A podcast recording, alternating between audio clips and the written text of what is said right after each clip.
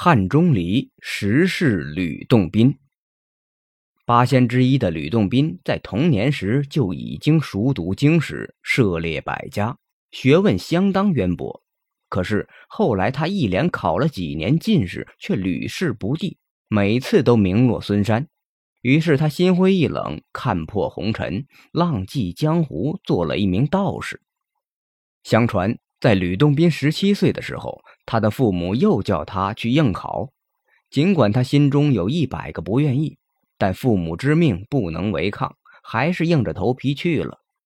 在长安的一家小酒店里，他遇到了八仙中资格最老的道士汉钟离。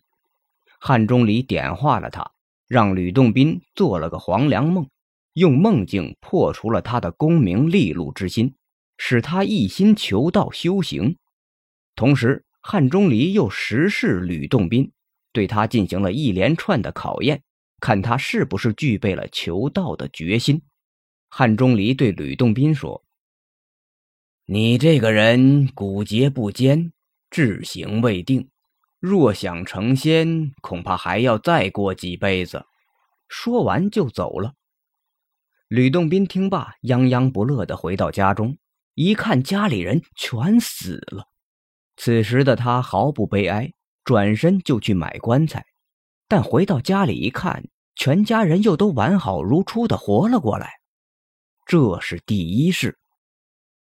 吕洞宾到菜市场上去卖东西，价钱已经说定了，买主却突然反悔，只肯给他一半的价钱。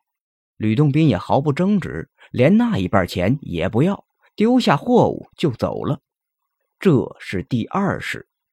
在元旦那天，吕洞宾出门。一个乞丐走过来乞求他施舍，吕洞宾便给他钱物，可他贪得无厌，说吕洞宾小气吝啬，而且恶言相加。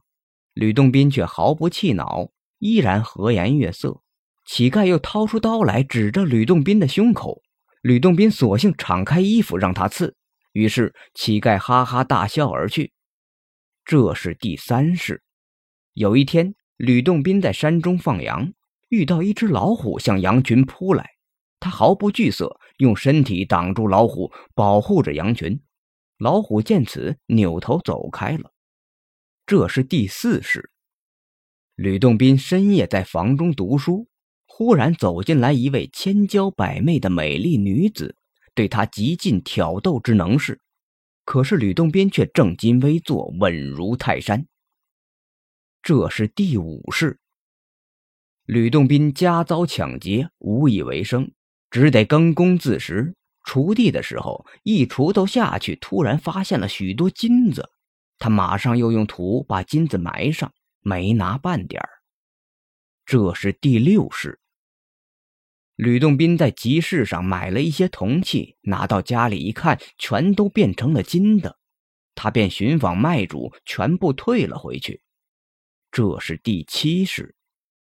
吕洞宾在集市上遇到一个卖药的道士，声称吃了他的药，十日内必死无疑。吕洞宾便买了他的药吃了下去，结果却安然无恙。这是第八世。吕洞宾乘船渡河，行至河中，突然河水上涨，疯狂浪大，船剧烈摇晃。可是他端坐不动，将生死置之度外。这是第九世，吕洞宾独坐一室，忽见无数鬼怪，有的打他，有的骂他。吕洞宾一动不动，没有丝毫反抗。又来了几十个厉鬼，压着一个血淋淋的死囚，哭嚎着说：“你是前世害我性命，现在我要你杀人偿命。”吕洞宾听完，便寻找刀索，准备自尽。这时，忽听空中一声大喝。诸鬼销声匿迹，一人从天而降，便是汉钟离。这是第十世。经过了十世，汉钟离才正式收吕洞宾为徒，最终使他成了神仙。